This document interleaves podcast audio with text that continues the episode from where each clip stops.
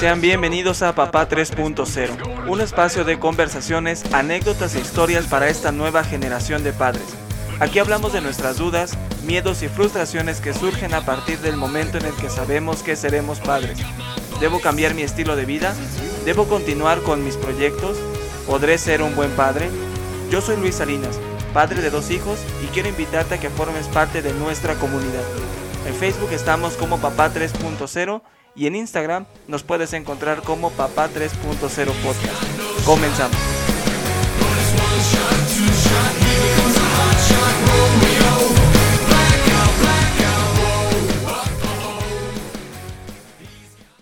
Bienvenidos, muchas gracias por estar aquí. Están en Papá 3.0. Tengo el gusto, como cada semana, de contar con la presencia de nuestra conciencia. ¿Cómo estás, conciencia? Muy bien, mira aquí, una semana más, un episodio más. Y digo, eso habla de que tenemos mucho, a lo mejor y no follower, pero pues, vamos a creando nuestra propia comunidad, ¿no? Audiencia no tenemos, pero lo que nos sobran son ganas. exacto, exacto, sí. Exactamente. Muy bien, pues eh, esta semana tenemos un, un, tema bastante interesante. Nos escribió alguien de nuestro, ¿qué es, es conciencia? Nuestro auditorio, nuestra comunidad, ¿cómo, le llamamos? Mira, yo creo que igual y que nos manden sus recomendaciones para, para esta comunidad, ¿no? Porque yo también me he estado sumergiendo dentro de de, de mi mundo creativo, pero no encuentro un nombre que nos identifique. Muy bien, pues dejémoslo en que alguien de nuestra comunidad nos escribió, de nuestro auditorio, nuestro fiel auditorio, eh, y nos decía que habláramos un poco del tema de a qué edad deben de trabajar los hijos, ¿no?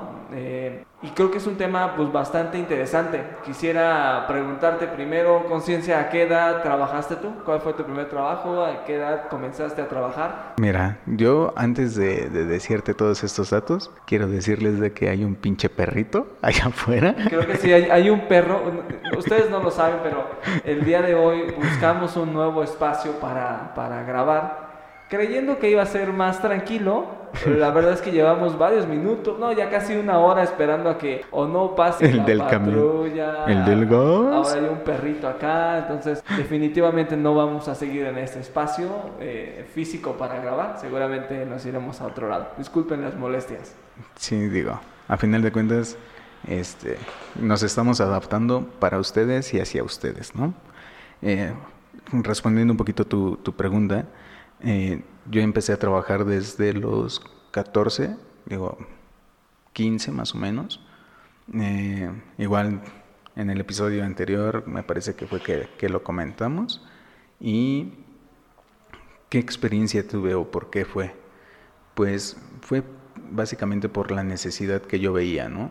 No fue una recomendación, no fue de, ah, pues es que eh, mi mamá me dijera o me obligara.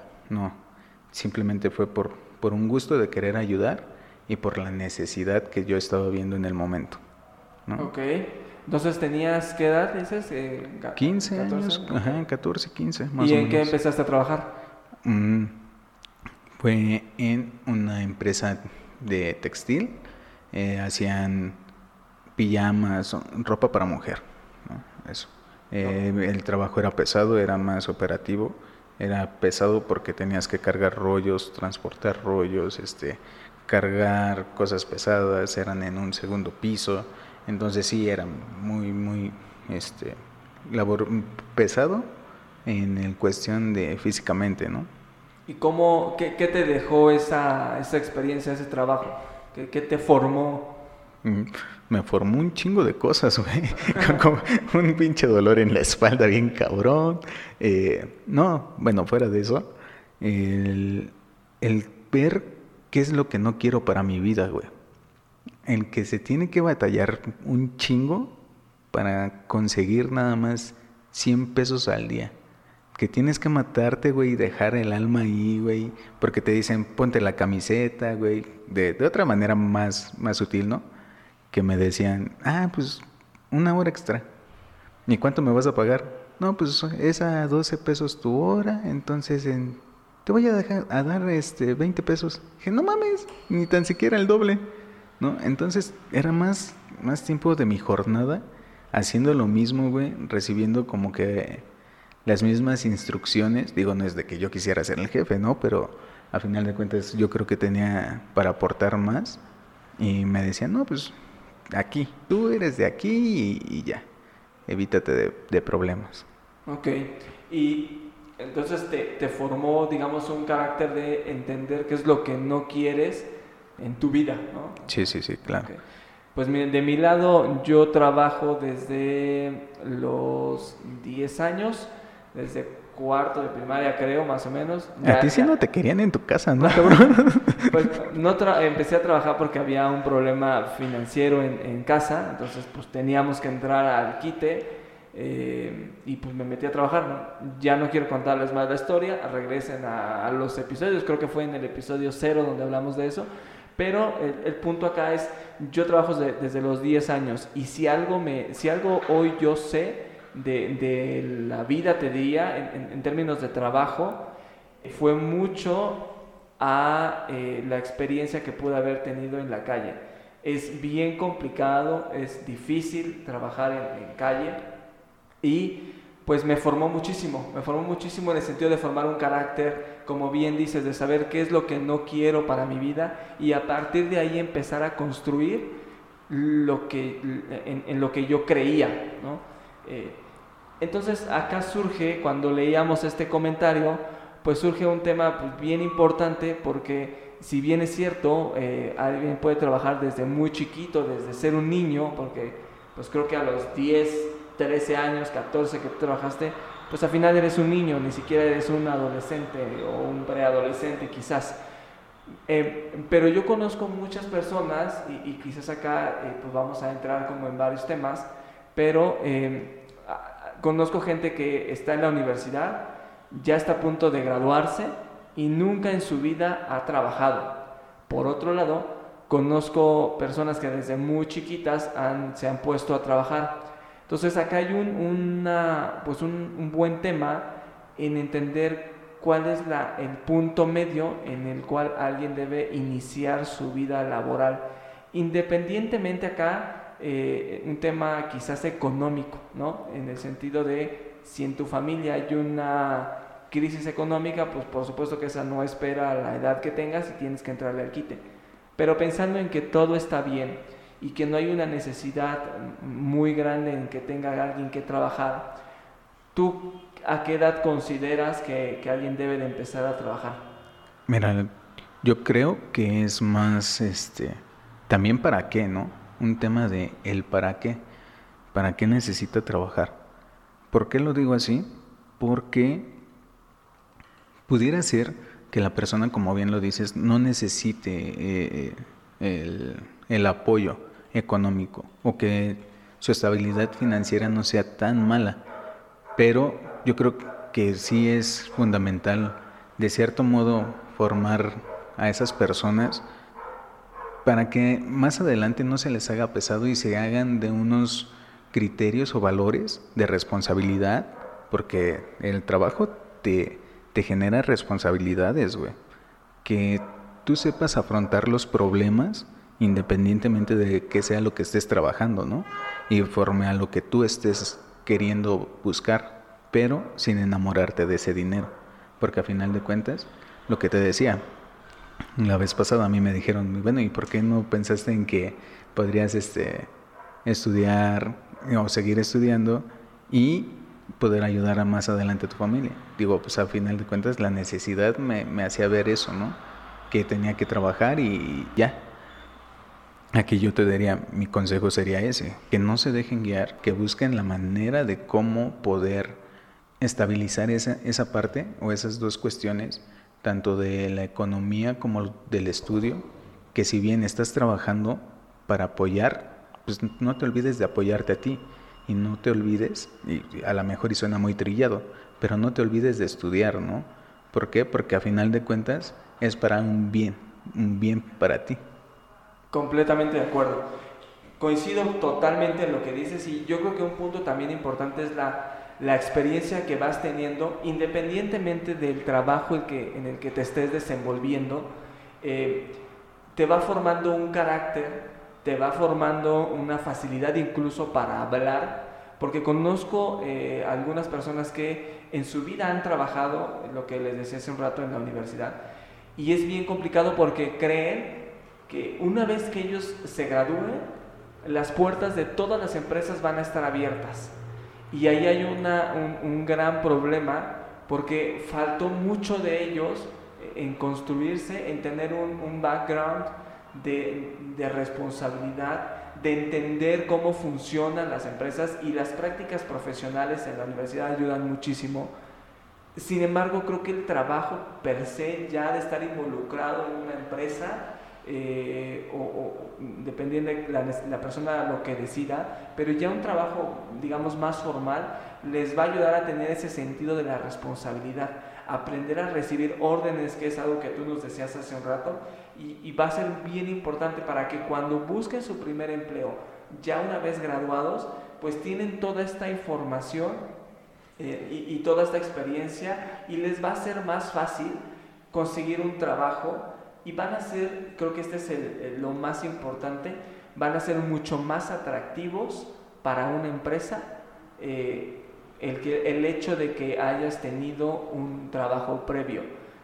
Yo lo veo, yo he contratado algunas personas y han llegado eh, candidatos que nunca han trabajado y que piensa y, y, que su quieren hacer en esta empresa pues su primera experiencia y es bien válido pero llegan otros tantos que tienen un poco más de experiencia y si bien no, tienen no tuvieron grandes cargos, que eso no es lo importante acá, ya eh, interactuaron con personas, interactuaron con áreas, entienden el feeling de lo que uno está buscando y claro, uno guiado por el objetivo de la empresa, pues dice, esta persona es mucho más atractiva para mí y lo termino contratando porque la otra es a una persona que no tiene experiencia, yo la tengo que desarrollar.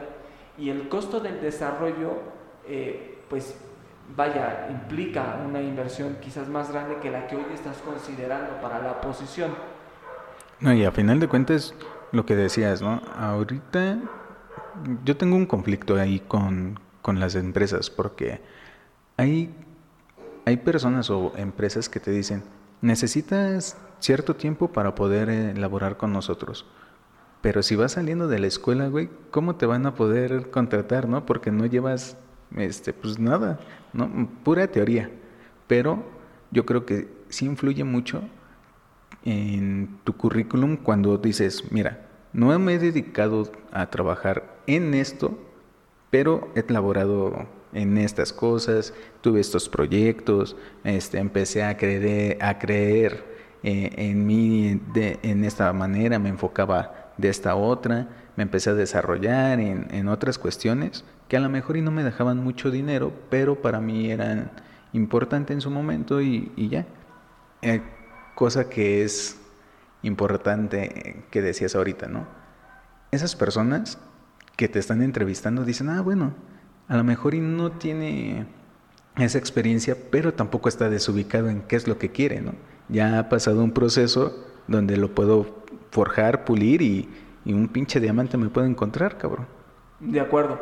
Pues eh, yo lo que aconsejo es que eh, la el, el joven tenga bien claro a qué se quiere dedicar en la vida y a partir de ahí empezar a buscar como bien dices, estos empleos que si bien no tienen los grandes sueldos, pero te va a ayudar a entender desde, quizás desde abajo, cómo funciona la organización, la empresa, el lugar en donde estés. Y quiero ponerles un ejemplo. Eh, mi hija, como bien saben, está estudiando gastronomía eh, en la preparatoria, en una carrera técnica, y está a punto de dar el paso a la universidad. Pero para mí es importante desde ahora que empiece a buscar trabajos en restaurantes en sus periodos de vacaciones, eh, etcétera, eh, sí me parece importante que tenga este trabajo en estas empresas. Y claro, pues no va a trabajar de chef, por supuesto, pero va a empezar a trabajar en empezar a cortar las verduras, en hacer los preparativos antes del guisado, digamos, de, los platillos que se elaboran, eh, y empieza a, a entender cómo funciona. Y cuando se gradúe de la universidad, te aseguro que toda esta experiencia que contrajo de saber, en el caso de cocina, pues picar, preparar, hacer los fondos para, para caldos, para platillos, etcétera, pues le va a ayudar muchísimo más y su primer trabajo quizás ya no va a ser un poco más abajo, sino ya va a ser ligeramente arriba, porque ya tiene una experiencia y un conocimiento de funcionamiento de lo que se quiere dedicar. No, y aparte, ¿no? Porque a lo mejor y es, eh, si tú vas en cero por una posición más alta, pues se van a dar cuenta de que tú tienes pura teoría, güey, y que no sabes resolver el problema, ¿no? Me pasó en algún momento donde llegué a mi trabajo, este, yo venía de otra área completamente distinta y este me contratan por fortuna y estoy ahí este, haciendo mi chamba y todo y luego me topaba con cosas que no tenía todavía ese conocimiento, que no sabía cómo resolverlas. Y digo, sí es bien frustrante a veces porque pues tú vienes de un mundo diferente y te quieres integrar, pero te cuesta mucho trabajo, aún con, con experiencia laboral, ¿no? Y, y, te quieres, este, te andas defendiendo, güey. Pero lo que tú dices es bien cierto si tú ya estás como con este proceso, ya sabes más o menos cómo resolver todas estas situaciones que te vas a poder, encontrar, porque ya, ya hubo alguien que te enseñó, ¿no? Que te dijo, no, güey, así no se debe de hacer, se hace de esta manera. Y eso te puede abrir a otro panorama. Lo que también, este, bueno, un punto que yo quisiera resaltar es que no por el hecho de seguir unas este, indicaciones, te limites a solo escuchar. No seas una oveja, ¿no? Porque muchas veces en cuestión de, operaciones no te dejan pensar de cómo debes de desarrollar más o mejor ese trabajo. Pero tú como persona, pues si se te hace más fácil o encuentras una forma más fácil de, cómo hacer tu trabajo, yo creo que no te limites a seguir nada más indicaciones y, ah, pues a mí me dijeron que escriba aquí y ya. No, pues si puedes hacer otras cosas o si puedes implementar otras cosas, tu conocimiento, pues es, qué mejor. Yo creo que ahí un tema importantísimo es, como papás, inculcarle a nuestros hijos el, sentido de la, de la creatividad, de la curiosidad. Las personas, yo lo he aplicado en toda mi vida, es, tienen que ser curiosas por naturaleza. Tienen que estar al pendiente de lo que está pasando en su entorno, de los cambios que hay. Y creo que tocaste un tema bien importante no ser una oveja alguien me decía en algún momento, hay dos, cuando pasa el cambio hay dos cosas, o sigues el cambio y ahí pues te conviertes en, en parte del cambio y está bien, o te vuelves un generador de cambio y entonces empiezas a marcar tendencia. Pero ¿cómo te vuelves un generador de cambio y cómo marcas tendencia en algo? Pues a partir de tener curiosidad de lo que está pasando en tu entorno, de cómo se está moviendo tu industria, en este caso, en, el caso de gastronomía, pues cómo se mueve la industria de gastronomía, qué nuevas tendencias hay de platillos, qué nuevas tendencias hay de cocción en alimentos, etcétera. Eh, y yo te lo digo en mi caso, ¿no? que yo me dedico a, la mercadotecnia, pues en mi caso es cómo, cómo está respondiendo el shopper, cómo está interactuando con nuevas plataformas digitales, en qué momentos lo hace, cuáles son los ámbitos de compra. Y a partir de ahí generamos productos innovadores que responden a estas necesidades. Pero lo que yo busco es que seamos un generador de cambio y no seguir el cambio, ¿no? Que ambas, ambas están bien, seguir el cambio no está mal, pero lo más importante es tener esta curiosidad de lo que está pasando. Porque cuando una persona no es curiosa y no investiga mucho más, se vuelve esto que dices, ah, pues a mí me piden hacer A, yo hago A, esa es mi chamba. ¿De aquel lado está pasando algo diferente? o creo que puedo contribuir en otra área, pues no me interesa, porque yo soy de mercadotecnia y si algo pasa en finanzas, pues no me interesa. Claro que te interesa, claro que te importa porque forman parte de una estructura y de una organización, ¿no? Como el hecho de vivir en familia, por el hecho de que tú estés bien como persona y tu hermano, tus padres están mal, por supuesto que te importa, porque son un grupo y como grupo y como familia lo que le pase a uno le impacta al resto del equipo. Entonces, sí es importante que la gente tenga esa curiosidad, esa hambre por ir descubriendo cosas nuevas. Sí, claro, a final de cuentas, el, el, seguir instrucciones no te debes delimitar, ¿no? Y creo que si tú te das cuenta de, hablábamos este, en, episodios anteriores, del deber de conocerse, si tú te das cuenta de cómo, cómo eres o en qué eres bueno, no aflojar, ahí mantener este, esa creatividad, ese, eh, esa curiosidad. ¿Por qué? Porque a final de cuentas eso te va a ayudar más adelante. Si tú lo logras desarrollar mejor, vas a estar más perceptivo a ciertas cosas que te dan, te dan más de lo que te están quitando ahorita. Completamente de acuerdo. Pues creo que estamos teniendo bastante carnita, ¿no? Es importante inculcarle a nuestros hijos el, hábito de empezar a trabajar, de empezar a valerse por sí mismos, de tener un sentido de la responsabilidad, de ver más allá de sus horizontes. Sí, y a lo mejor y no tanto es este es que creo que México está muy mal visto que quieras mandar a tus hijos a, trabajar. Digo, obviamente, ¿no? Son procesos, es, una cuestión de edad también, pero mm, el hecho de que trabajen a, temprana edad, para mí es una función de responsabilidad, de formarte como persona en que, decía mi mamá, una persona comedida va a caber en cualquier lado, ¿no? Entonces ese, ese hecho de poderte trabajar y decir, ah, pues es que yo puedo aportar en esto, yo puedo ayudar en aquello, ese tipo de cosas te va forjando como persona. Y si lo haces desde temprana edad, digo, no a los 8 años como tu caso, o a los 10, este, pero sí que tengan ciertas actividades que, que les forjen esa responsabilidad, ¿no? Por ejemplo, em, a mis sobrinos los, los dejan que se preparen su desayuno. Digo, a final de cuentas hubo un proceso de, enseñanza, pero eso los va ayudando a que no, no tienen que estar un papá o una figura para poder resolver sus problemas o sus necesidades. De acuerdo. Hay algo que, que creo importante que es el, hoy, gran parte, eh, eso es lo que yo creo, nuestros followers, nuestra comunidad nos dirá, pero gran parte de las, de las preparatorias y universidades tienen distintos planes como de emprendimiento, donde los dejan a que construyan su propia empresa y creo que eso ayuda mucho y contribuye a que empiecen a formar eh, pues nuevos negocios, a, plasmar sus ideas. Aunque algo bien importante que creo que falla en, este, en esta iniciativa, que es bastante buena, es que ponen a alumnos, a jóvenes de pues, universidades 20, 23 o preparatorias 16, 17, 18 años, ponen un rango de 18 a 23 años. Aquí creen su empresa, pero nunca han trabajado. Entonces, ¿cómo alguien crea una empresa en donde no entiende eh, o no ha comprendido cómo se crea una empresa, cómo se vive una empresa y cuáles son los objetivos?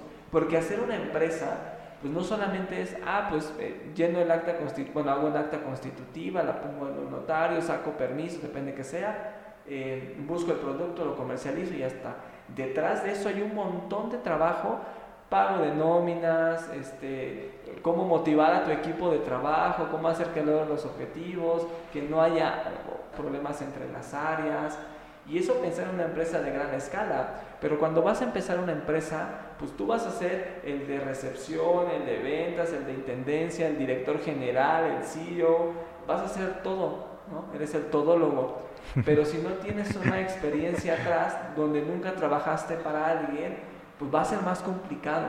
Mi recomendación siempre es que alguien antes de crear una empresa haya trabajado, yo te diría que de menos un año como mínimo para que pueda entender eh, el área y sobre todo que trabaje, por supuesto, en el área en donde vaya a emprender, ¿no? Si va a ser una empresa de diseño gráfico, pues que trabaje como diseñador, ¿no? No se vaya a finanzas, ¿no? Que está bien, eh, pues irse a finanzas, pero es mucho más importante el, core business de hacer a lo que se va a dedicar, ¿no? Entonces, sí es fundamental el tema de, del trabajo, aunque hoy está muy en boga el tema de que sean eh, emprendedores, siempre va a ser importante que la gente se forme con un primer empleo. Sí, claro. Y ahorita que estabas diciendo todo esto, recordé un caso en específico en casa.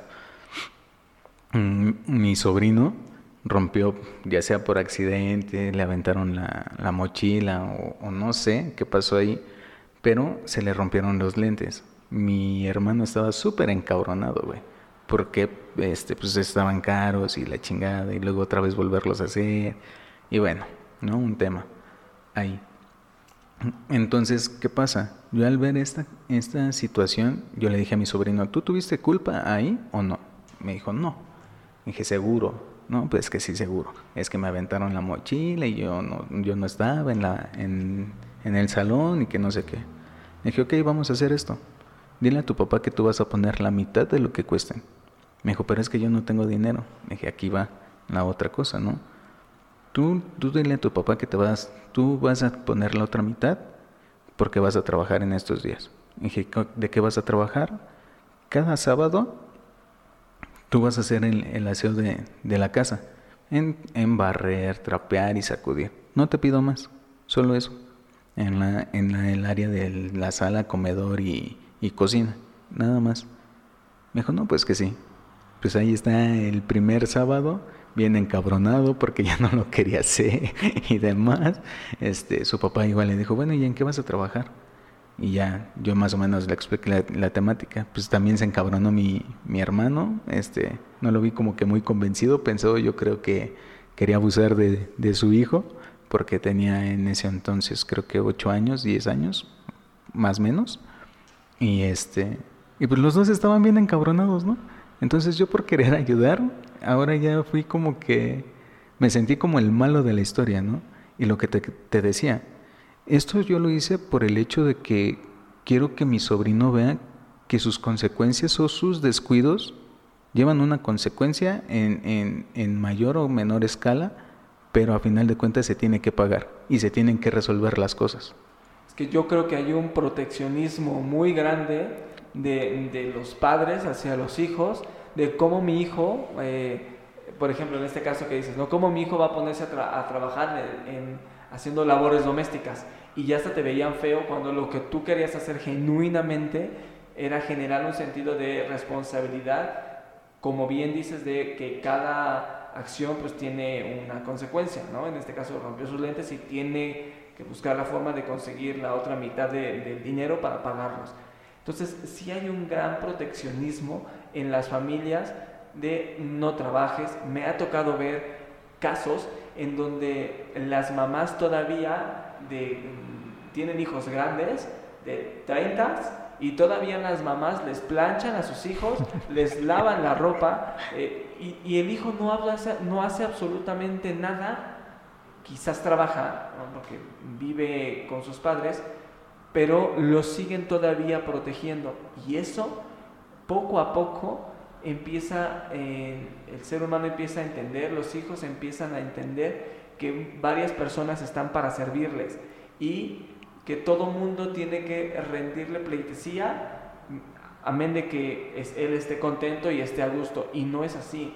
A medida como, como nos contabas, a medida que la persona va creciendo, tiene que ir teniendo más responsabilidades. Y creo que ahí radica el principal error que algunos padres cometemos en el sentido de decir, ah, pues que mi hijo no, eh, no haga nada, que no lave o que no planche su ropa, etc. En mi caso, mi, mi, madre me hizo, por ejemplo, planchar mi, mi, ropa desde que yo iba en la primaria, creo, ¿no?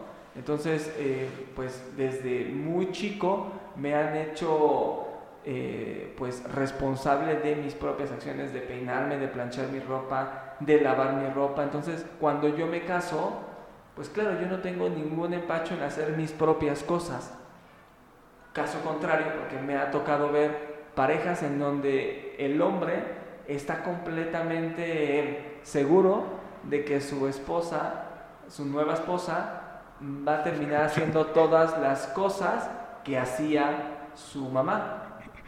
¿A los cuántos años te renuevan la esposa, güey? Porque sí, sí, sí se puede tener esposa nueva cada seis años, no sé. Decía su nueva esposa, que no estaba casado y ya se casó con su nueva esposa. Pero bueno, su esposa, y cree que le va a hacer todo, y, pues no. Sí, porque ahora eh, también con la era que estamos viviendo de la mujer empoderada, güey, digo, está bien cabrón, ¿no? Porque a final de cuentas pudiera llegar el momento en donde te digan, ah, sí, pues estoy de buenas, vamos este, a lavar o voy a lavar. A como te mandan a chingar a tu madre, güey, y te dicen, no mames, güey, pues yo siempre lavo. ¿Tú qué haces si yo también trabajo, no? Entonces es, es esa parte, yo creo que, de convivencia, en donde tú como hombre no, no debe de ser mal visto el que tú te laves, el que tú te planches, te hagas de comer, cosas así. ¿Por qué? Porque es, esta nueva era está cambiando bien cabrón, ¿no? Antes las mujeres se dedicaban a, la cocina o estaba como preestablecido y ahorita ve, güey, ya la mayoría de los hombres son los que cocinan en la relación. Sí, sí, sí. En mi casa no pasa eso, debo, soy muy malo para cocinar, pero... Ah, pensé que no, no, este, que eras machista, le pegabas a la mujer y... No, órale. que a mí es a que le pega. No, en mi casa la verdad es que mi esposa hace un gran trabajo, pero muchas labores tienen que estar divididas. O sea, a mí no me quita nada el hecho de llegar y, ver trastes y ponerme a lavar. Incluso decirte que hasta me gusta lavar trastes, ¿no? Me parece como eh, terapéutico lavar trastes, me gusta. Cada quien tiene eso, como por ejemplo trapear no me gusta tanto, lavar trastes sí, pero al final no es de que te guste o no, son labores que tienes que cumplir en, en, tu, en tu casa, ¿no? Entonces ve qué tan importante eh, puede ser el tema de no generar un sentido de responsabilidad desde pequeños a tus hijos que termina impactando en su vida de adulto, sí. en lo que está buscando, en lo que quiere, afecta en sus convivencias, en la calidad de trabajo que puede tener en un futuro. Todo va impactando en, en menor y mayor medida a medida que la persona se vuelve mucho más adulta. Entonces sí considero bien importante, yo no sé si poner una edad, eh, es decir, hasta a partir de tal edad debes de trabajar, eh, cada familia pues lo decidirá, pero sí quiero invitar a que quien, a, ti que nos escuchas, que si está en tus manos el enseñarle a tu hijo a que trabaje, a tener eh, sentido de la responsabilidad en lo que hace, a empezar a convivir con más personas, a tener, apreciar el valor del dinero, porque muchas veces pareciera que el dinero decía mi, mi mamá y mi papá, no lo dan los árboles y no lo voy a barrer, ¿no?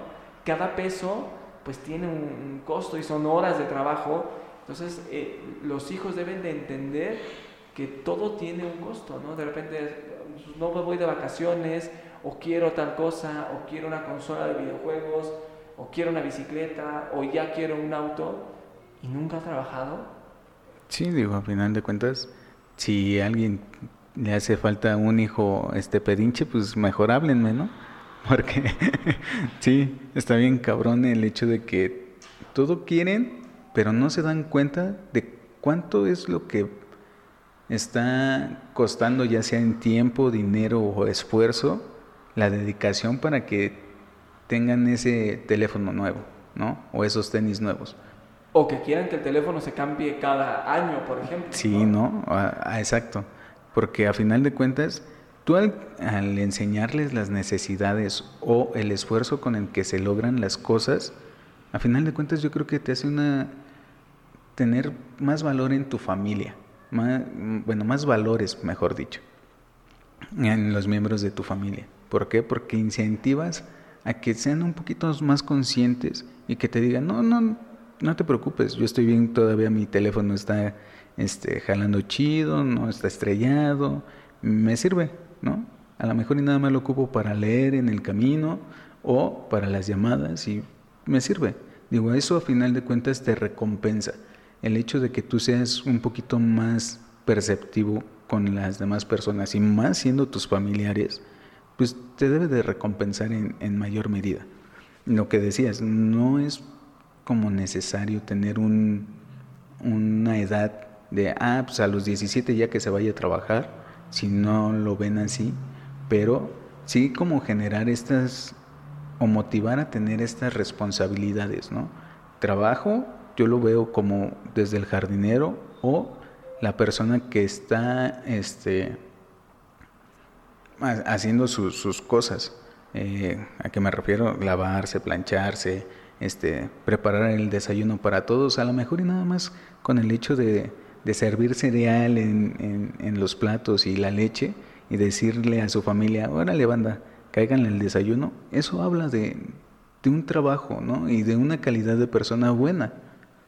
Y, y, en este sentido, pues también reconocer ese trabajo que hagan tus hijos. Sí. Porque en, en, casa, de repente mi hija hace el desayuno y está válido que nos sentemos todos a desayunar y a comer y a platicar, porque me ha tocado ver casos en donde pues el hijo se, se, se motiva en crear el desayuno o hacer la comida y nadie se sienta a comer. Y entonces, claro, el, el, niño va creciendo con una idea de lo que hago, mis papás no lo ven, no lo aprecian, y entonces empiezan a generar este sentimiento de que no son reconocidos o que sus acciones no son valoradas. Entonces sí es importante ser muy sensibles como padres en estar viendo siempre cada acción que hacen tus hijos, ¿no?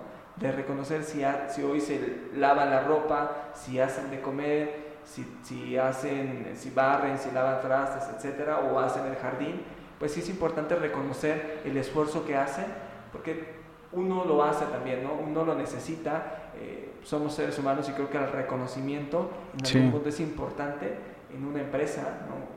Ustedes que nos escuchan, pues de repente es importante que tu jefe se acerque y te diga, oye, hiciste un buen trabajo, ¿no? Sí, porque eso te incentiva a ser mejor, ¿no? Decir, ah, chinga, pues sí, sí me están viendo, ¿no? Ahora me voy a esforzar el doble para que lo vean, ¿no? De que sí me gusta lo que estoy haciendo o lo hago con dedicación, ¿no? Ahora me surge una pregunta, güey. Cuéntanos.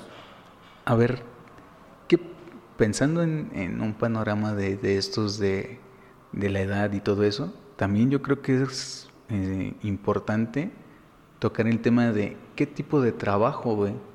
¿Por qué? Porque la, esto es a nivel personal, ¿no?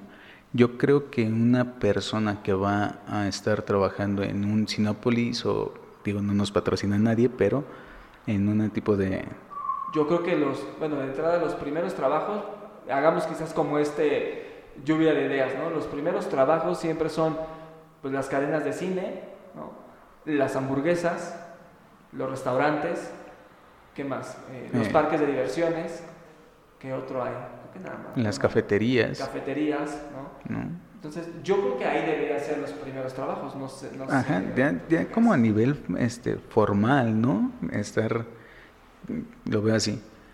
El trabajo que te pueda dar la facilidad para que sigas estudiando o que te fomenta que sigas estudiando, esos valores, esos trabajos hay que valorarlos, ¿no? ¿Por qué? Porque es bien difícil eh, que un trabajo te dé esa facilidad o esa accesibilidad para mover tu, tu, trabajo o tus días a otros para que tú puedas presentar un examen, ¿no? Digo, a final de cuentas yo también trabajaba y estudiaba y si era bien difícil el, ver la cara del maestro de, pues déme chance de mover mi, mi, mi examen. Me decía, no, güey, pues es este día y si no, pues no. Entonces ya iba con mi cara de pendejo al trabajo y le decía, pues sabes qué, pues dame chance. Y que no querían y que ya estaban negociando y todo para que pudiera presentar mi examen. Digo, ese tipo de trabajo sí, sí hay que valorarlos un poquito. Y sobre todo también el tema de la seguridad de, de los jóvenes, ¿no? Porque tú nos decías hace un rato, eh, trabajaste en una fábrica, entonces el riesgo quizás en algunas fábricas es pues bien complicado, ¿no? Eh, los peligros están porque hay máquinas eh, y Creo que una cadena de cines, un restaurante, los riesgos no quiero decir que no hay, porque siempre hay riesgos, pero son más controlados y en todo caso tienen protocolos de acción. Entonces, yo recomendaría que sí sean en este tipo de trabajos, pero también que vayan orientados eh, a la industria a la que ellos se quieren dedicar. Mucho lo que quizás ahorita hablamos son de alimentos, ¿no? O entretenimiento como el cine pero si tu hijo está estudiando turismo, pues a lo mejor lo que debe hacer es en algún hotel, ¿no? Y así como con cada, cada especialidad, pues debieran encontrar los trabajos ideales que estén seguros y donde tu hijo pueda aprender, que creo que eso es lo más importante. Olvidando del tema del dinero, lo más importante es que aprendan y entender que quieren aprender. Exacto, sí. Ah, quiero que aprenda la responsabilidad, quiero que aprenda el trabajo en equipo. Y ahí es donde empiezas a escoger, escoger los empleos donde tu hijo puede, puede entrar, ¿no? Sí, porque a final de cuentas yo creo que eh, muchas veces, mm, a excepción de lo que me digas ahorita, eh, a ti, bueno, a mí nunca me preguntaron, ¿qué quieres hacer? ¿De qué vas a trabajar? ¿No? Sino que viendo las necesidades y todo lo que vas trabajando tienes ya, pues vas buscándote entre todo el tumulto de gente, güey. ¿Por qué? Porque entonces ya mis trabajos, como yo ya era, estaba en una empresa textil, pues ya mis trabajos iban dedicados a esos, aunque no era mi expectativa, ¿no? No quería ser un gran textilero, cabrón, ¿no? Ni me veía así, pero pues era lo que sabía hacer. Y entonces, en una ocasión llegué a escuchar a una persona que me decía, pues es lo que sé. Decía, no, pues también se puede aprender un chingo de cosas más, ¿no? Si no te gusta estar aquí, pues igual y puedes ir digo, me queda claro que eh, las, oportunidades son pocas y hay veces de que no se repiten y saber también dar como que esos brincos o esos saltos de, pues chingue su madre, vamos a agarrarnos con todo y, y lo que pase. Pero sí estar este, buscándote en qué te quieres desarrollar, qué es lo que quieres hacer. Yo creo que aquí entra lo que les, les decía hace un rato, el tema de la curiosidad. Y nosotros como padres tenemos que estar muy al pendiente de identificar para qué son buenos nuestros hijos. Exacto, sí. Respondiendo a tu pregunta, la verdad es que no. mis papás nunca me dijeron, tú eres bueno para esto, te veo que eres bueno para la mercadotecnia, pues vete a estudiar mercadotecnia. La verdad es que no. Eh, ¿Qué fui haciéndolo? Lo fui descubriendo yo. Fui descubriendo que me gustaba ver comerciales de televisión, fui descubriendo que me gustaba ir al, autoservicio y estar paseándome por los pasillos y estar viendo qué productos nuevos había, qué lanzamientos había, qué empaques nuevos había. Y eso era a mí lo que me gustaba y me motivaba mucho. Cuando yo todavía trabajaba en la, en la calle, pues yo entendía a mi shopper, les contaba en episodios pasados, y traía productos que para ellos fueran innovadores. Poco a poco fui descubriendo que eso empataba mucho con mercadotecnia y por eso me dediqué a, hacer mercadotecnia, pero es algo que yo descubrí.